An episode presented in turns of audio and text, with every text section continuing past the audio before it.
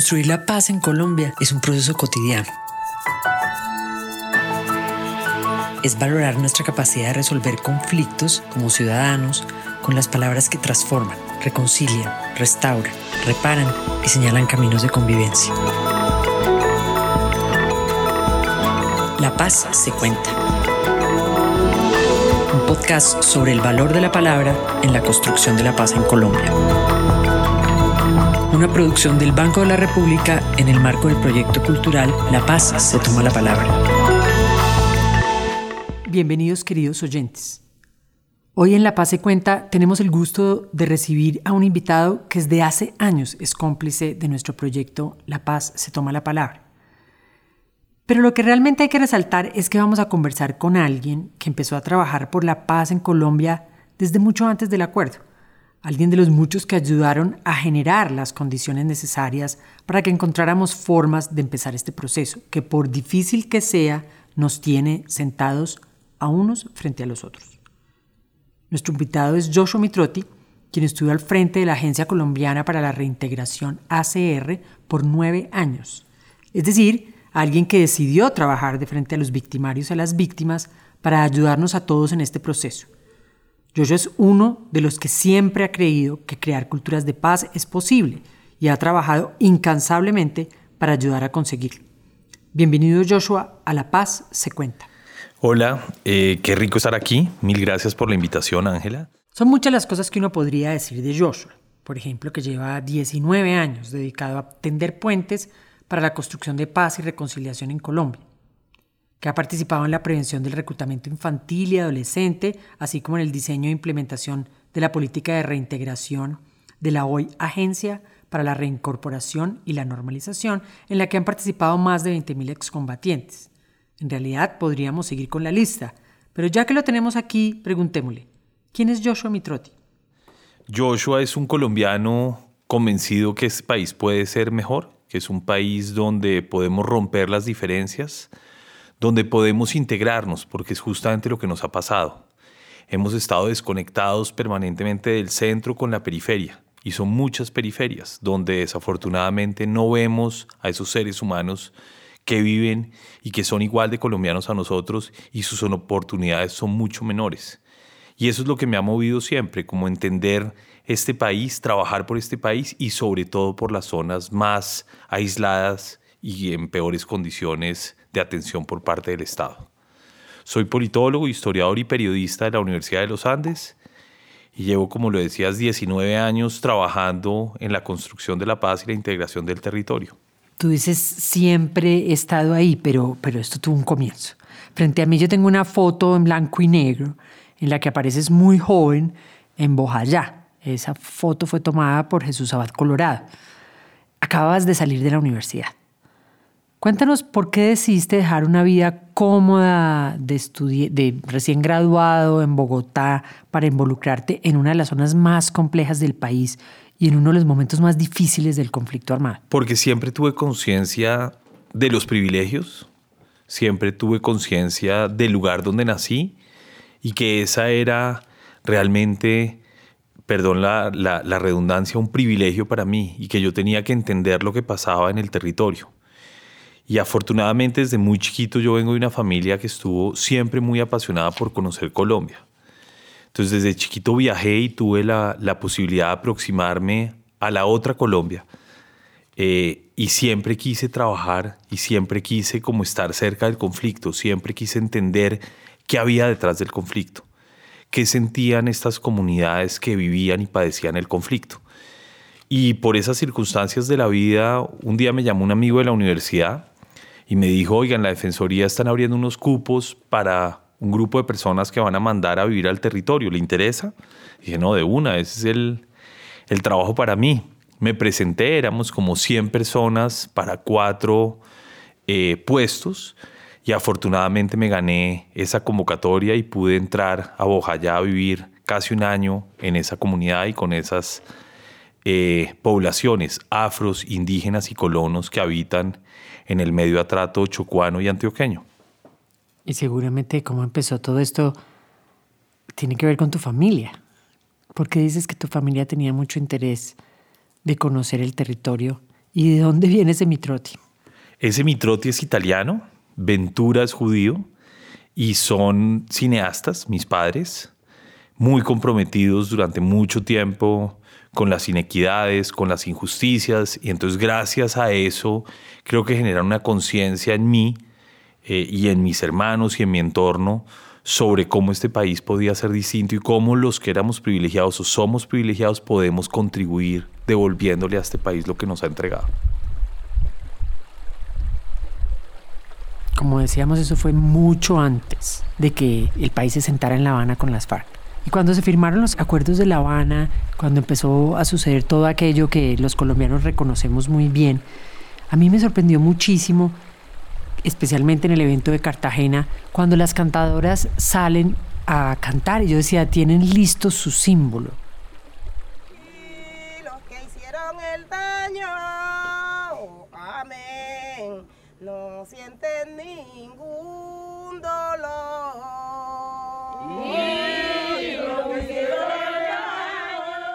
Estos alabados que tienen las cantadoras en las que ya han cantado a sus muertos, llevan años haciendo un proceso de cómo sanar, de cómo tener símbolos culturales, en este caso la música, para enfrentar estos procesos y en- enfrentar todo este dolor.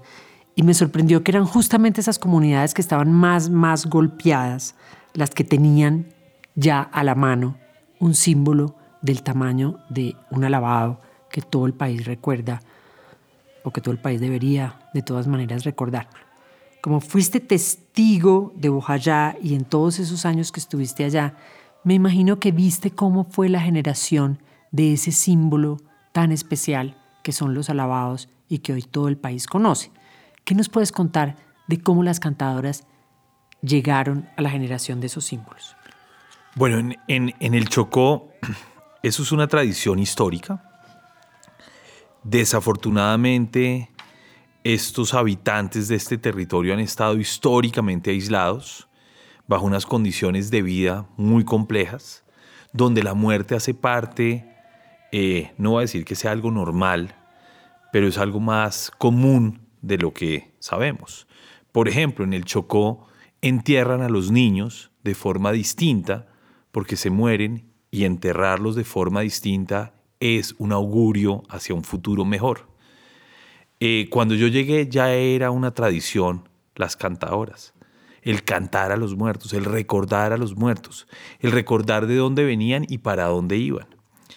Eh, y el día de la firma del acuerdo, esa primera firma del acuerdo en Cartagena, oírlas fue fantástico, porque yo sí creo que ellas representan el conflicto, lo bueno y lo malo de este conflicto.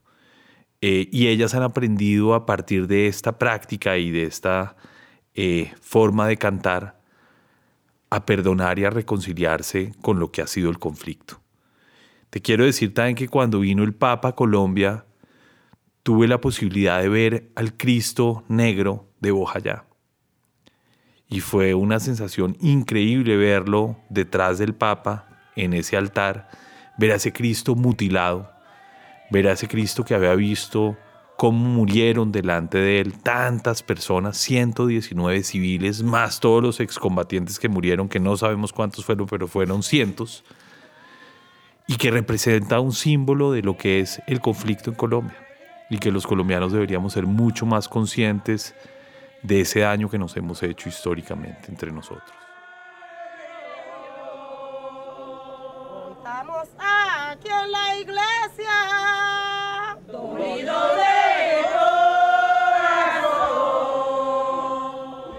Son ante todo símbolos, ¿no? Símbolos culturales. Y, y a veces me sorprende cuánto nos hacen falta los símbolos en el país, porque un símbolo nos permite como triangular la diferencia, ¿no? Eh, ¿Por qué crees tú que son tan interesantes, tan importantes los símbolos en un proceso social, político, cultural como el que vivimos? Mira, me acuerdo cuando estaba en Bojayá y entré al cementerio, un cementerio en una ladera al lado del río eh, Atrato, y, me preguntaron qué sentía. Y dije, vergüenza. Vergüenza, pero deberíamos todos los colombianos honrar este lugar y volverlo un símbolo del conflicto. ¿Para qué? para ser conscientes de lo que pasó para que no vuelva a pasar. Y ahí creo que los símbolos culturales, los monumentos a los muertos, a los caídos, de cualquier lugar, de cualquier bando, sea institucional o no institucionales, hay que conmemorarlos para ver si por fin nos quitamos esta maldita maña de matarnos los unos a los otros por cualquier cosa. Hace un tiempo era por un color. Hoy puede ser porque hay líderes sociales con los que no estamos de acuerdo, o hay una disputa, o hay un tema del narcotráfico. Pero creo que el país tiene que empezar desde la cultura a construir símbolos que nos recuerden la tragedia de la guerra, la tragedia de eliminar al otro. Eso no se nos puede volver algo eh, común deberíamos reaccionar mucho más fuertemente a esas prácticas, que las hemos tenido desde la colonia y creo que las seguimos teniendo hoy en día. Hay muchas cosas que olvidamos cuando hablamos del proceso de paz. Por ejemplo, que esto no inició con los diálogos de La Habana ni con la firma del acuerdo. Eh, fue un largo proceso de largo aliento en el cual tuviste un rol importante, especialmente en lo relacionado con la reintegración de excombatientes. Ese periodo, que es un periodo poco claro para la mayoría de nosotros, cómo fue que se dio todo ese proceso antes de, de reintegración, te debió haber dejado muchas enseñanzas, muchas experiencias. ¿Qué fue lo que aprendiste de ver cuántas personas que se reintegraron? Nosotros en el proceso atendimos casi 50 mil personas, más las 12 mil 500 que llegaron de las FARC, es decir, casi 62 mil núcleos familiares en el proceso de reintegración. Y de esos a hoy han culminado 23 mil personas el proceso. Es la primera política pública en Colombia que atiende a personas en condición de vulnerabilidad que permite, luego de un proceso estructurado y de largo aliento, la culminación o cesación de esa condición. Es decir, logramos entregar personas que se pueden integrar de forma efectiva en el largo plazo a la sociedad y contribuir a romper los ciclos de violencia. ¿Y qué es la gran enseñanza de ese periodo? Para ti, para el país, para... ¿Qué aprendí? Yo mis primeros ocho años los trabajé con las víctimas, con los desplazados. Eh, y yo veía a los actores armados con mucho recelo, con, con miedo. Eh, creo que incluso los juzgaba. Luego de haber pasado por la política de reintegración, me doy cuenta que todos somos víctimas, que muchos de esos excombatientes de cualquier grupo, porque no los pongo en niveles distintos, son víctimas, son víctimas de la pobreza, son víctimas de la vulnerabilidad, son víctimas del abandono, son víctimas de la falta de educación, de la falta de oportunidades. Y ven en los grupos armados ilegales y en la ilegalidad un proyecto de vida. Y son instrumentos de intereses mucho más grandes. Entonces aprendí que los victimarios y las víctimas son la misma cara de la moneda y que detrás de ellos hay una tragedia que ha ocurrido frente a nuestros ojos y que no lo que hemos querido ver. Joshua fue también nuestro gran aliado en el proyecto Frente al Otro, Dibujos en el Postconflicto, un proyecto que reunió 12 artistas gráficos con 120 personas en proceso de reintegración en 12 ciudades de Colombia. Como resultado de esos talleres de dibujo e historieta se produjo una exposición que este año termina su circulación por las 28 ciudades en las que tiene presencia el Banco de la República en el país. Esta experiencia fue transformadora, tanto para los artistas como para los excombatientes. Para mí también, recuerdo muy bien que para mí fue transformadora porque por primera vez me enfrenté, como dices tú, a un actor armado y a tratar de entender de dónde venía y cuáles eran sus motivos. Y me di cuenta que nunca me había dado la oportunidad de escuchar esa historia desde el otro lado. Nosotros hicimos este proyecto en buena parte para escuchar a los excombatientes y resultó que los artistas fueron los que se transformaron radicalmente, los que encontraron la experiencia como algo que partió su vida en dos, porque como tú, como yo, como muchos otros, por primera vez nos dábamos esa oportunidad. Vamos a escuchar entonces algunos de los testimonios que se recogieron durante ese proceso. Bueno, la recepción de eh, los asistentes a la exposición eh, frente al otro en Montería fue muy positiva. Tuvimos la posibilidad de tener durante un año la exposición en la ciudad. Hicimos ejercicios en torno a ella y tuvimos la posibilidad de que públicos muy diversos pues eh, conocieran, aprendieran un poco de el trabajo que se realizó con este proyecto de La Paz se toma la palabra. Eh, tuvimos desde niños, jóvenes, adultos, eh, fuerzas militares, estudiantes y al final de cada una de esas visitas que hacían a la exposición, casi siempre en algunos grupos desarrollábamos una actividad de cierre como para también conocer eh, un poco sobre cuál era la percepción que tenían con la exposición, eh, qué se imaginaban, eh, cómo, cómo, cómo se da todo un proceso de aprendizaje alrededor de la paz y cómo se construye a partir de ella. Ella es Diana Carmona, la jefe del área cultural del Banco de la República en Montería. Escuchemos ahora a Manuel Kalmanovich, uno de los 13 artistas invitados a participar en este proyecto y que estuvo compartiendo con exguerrilleros en Villavicencio. Fue un proceso muy interesante de, de, encontrarme con esta gente que tiene unas historias de vida súper diferentes a la mía, ¿no? Como que yo soy una persona súper urbana, eh, no sé, muy como del mundo de la cultura y los libros. Y estar en una gente como muy, con una conexión muy distinta a las cosas. O sea, como que no están tan, digamos, mediados por por cosas que han leído o cosas así, sino que es, es una como una relación más cercana como con, con la vida que fue súper... Entonces encontrar eso me pareció que era súper rico y también pues tenían una actitud súper positiva y como que echaban chistes y se molestaban entre ellos y como que crearon un ambiente de trabajo así como súper rico de nada, y a partir de ese ejercicio que le digo, que es como súper sencillo de, de recordar momentos vividos. Si te acuerdas, Joshua, en ese proceso de frente al otro dibujos en el posconflicto que realizamos entre la ACR y el Banco de la República, en ese proceso juntamos en el mismo lugar a artistas y excombatientes y entre ambos crearon narrativas, narrativas que básicamente estaban basadas en dibujos. Ellos dibujaron lo que había sido su experiencia. En ese ejercicio, el dibujo fue un puente que permitió establecer un diálogo que parecía en ese momento improbable. En una sociedad muy polarizada como la nuestra, ¿qué otras herramientas más allá del dibujo has visto tú que sirven para generar esos diálogos?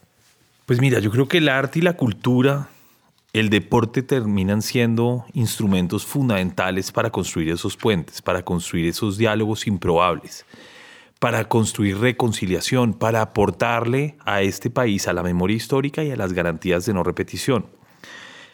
En la agencia montamos muchas experiencias. Yo creo que tuvimos la posibilidad de montar unos laboratorios de innovación social en torno al arte, la cultura, la recreación.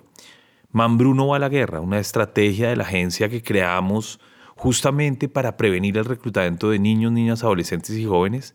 Lo que pretendía o pretende, porque hoy todavía se implementa, es a partir del aprovechamiento del tiempo libre acercar a los niños, las niñas, a iniciativas y prácticas como el deporte o el arte o la música o la danza como un elemento protector. ¿Cuál es el gran desafío que tiene Colombia? en las comunidades más vulnerables, incluso en las grandes ciudades, muchos de los niños están viendo como referentes a los ilegales, a la pandilla, a la barra brava, al expendedor y en el territorio pues a los hombres armados que están ligados o al conflicto o al narcotráfico. Y ahí desde el arte, la recreación, la cultura, uno empieza a mostrarle otros escenarios y otras posibilidades a estos jóvenes que caerían muy rápidamente en la violencia y en la ilegalidad.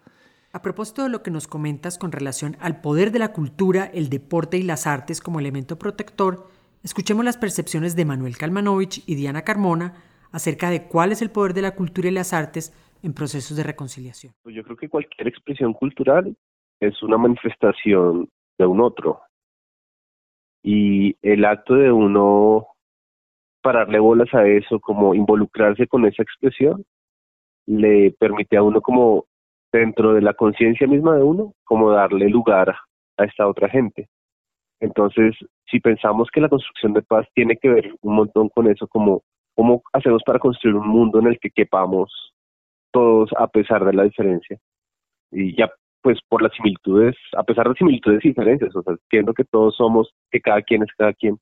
Me parece que esos ejercicios de ver cosas hechas por los demás le permiten a uno, eso que le decía antes, como ampliar la visión de lo que de lo que es posible y al ampliar esa visión de lo que es posible creo que uno de pronto también puede volver más tolerante y más nada como que no se le se le expande la la variedad de cosas que existen y al ampliársele uno también eh, se vuelve como más tolerante y más como que uno entiende que la visión de uno es parcial y es solo una de muchas.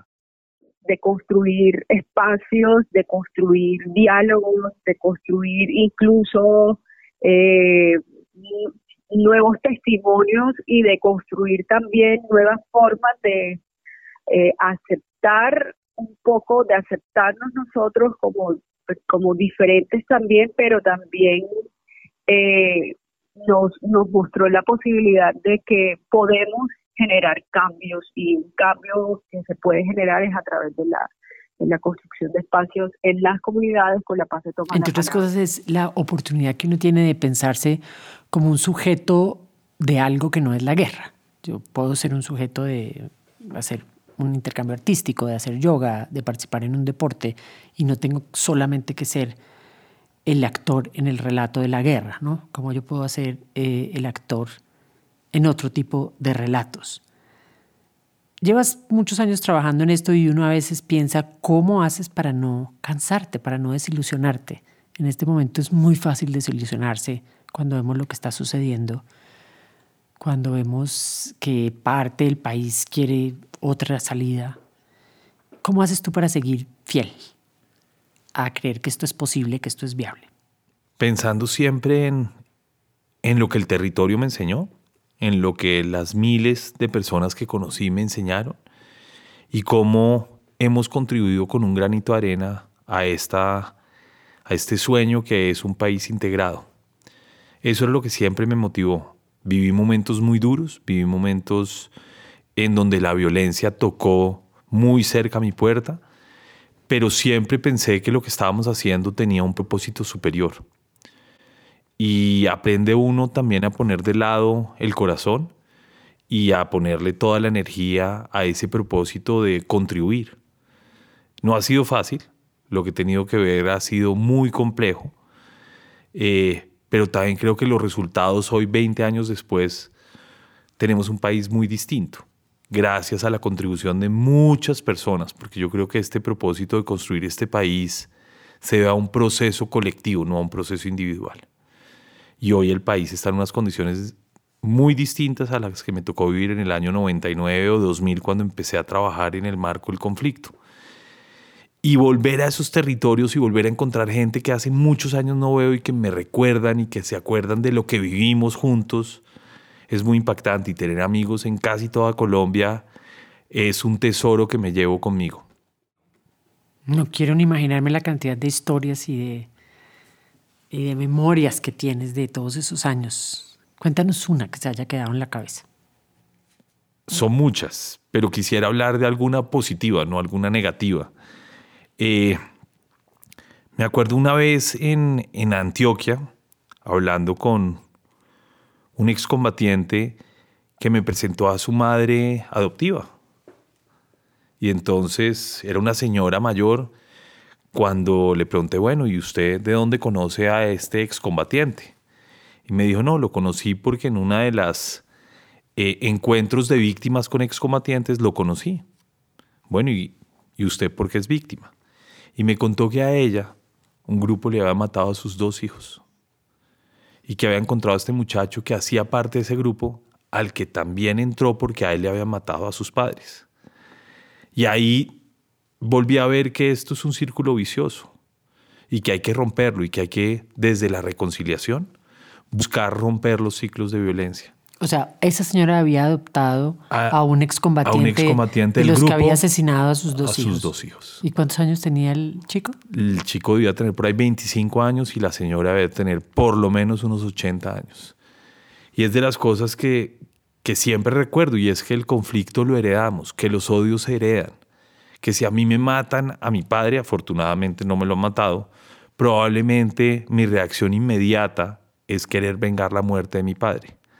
Y esta señora entendió y este muchacho entendió que no podían seguir reproduciendo y heredando odios. Y construyeron ellos dos juntos una familia. Los medios de comunicación siempre están contando el cuento de la guerra. ¿Cómo hacer el giro para empezar a contar las historias de esas personas que todos los días trabajan para que sus comunidades vivan en paz? Tú que eres un comunicador y que conoces muchas de esas historias, ¿qué crees que es lo que hay que hacer para que esas otras historias se escuchen? Ángela, yo creo que tenemos que dejar de vernos como el ombligo. Los medios de comunicación, los grandes medios de comunicación producen esencialmente o principalmente desde las ciudades. Y las ciudades sí han recibido mucha población desplazada, han tenido algunos actos en el conflicto, pero realmente los que han padecido el conflicto son las zonas más aisladas del país. Eh, y yo creo que uno tiene que hacer un esfuerzo grande por ir a esas zonas y entender y producir contenidos desde allá. Yo creo que hay muchos ejemplos de cosas que se hacen desde el territorio. Por ejemplo, lo que hace Semana Rural, tratando de construir eh, medios de comunicación, comunicadores desde el territorio y que valoren lo que ha sido eh, esta etapa de construcción de paz. Pero creo también que los medios y la gente más influyente de Colombia, eh, centros culturales, podrían realmente aproximarse a entender cómo han sido esas historias de resistencias, cómo ha sido esa historia de heroísmo de mucha gente en el territorio tratando de sobrellevar la guerra y tratar de sobrellevar el conflicto.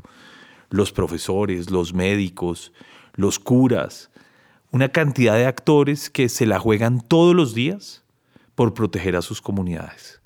Y creo que hay que empezar a mostrar el heroísmo que hay detrás de sus actos. A menudo le proponemos a nuestros invitados un juego de palabras. Yo voy a decirte unas palabras y tú inmediatamente me puedes decir cualquier cosa con la que las relaciones. Alabado. Belleza. Reconciliación. Necesaria. Montaña. El paraíso. Futuro. Próspero. Integrado. Palabra. El centro de todo.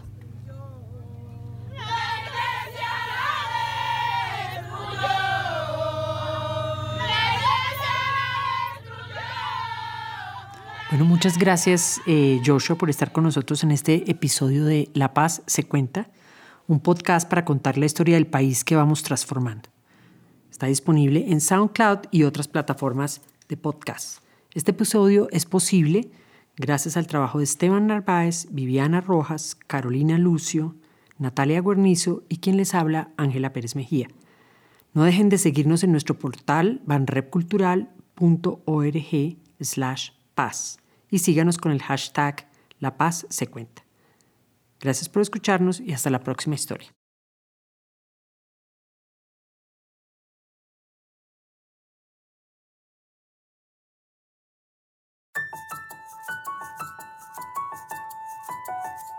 Construir la paz en Colombia es un proceso cotidiano. Es valorar nuestra capacidad de resolver conflictos como ciudadanos con las palabras que transforman, reconcilian, restauran, reparan y señalan caminos de convivencia. La paz se cuenta.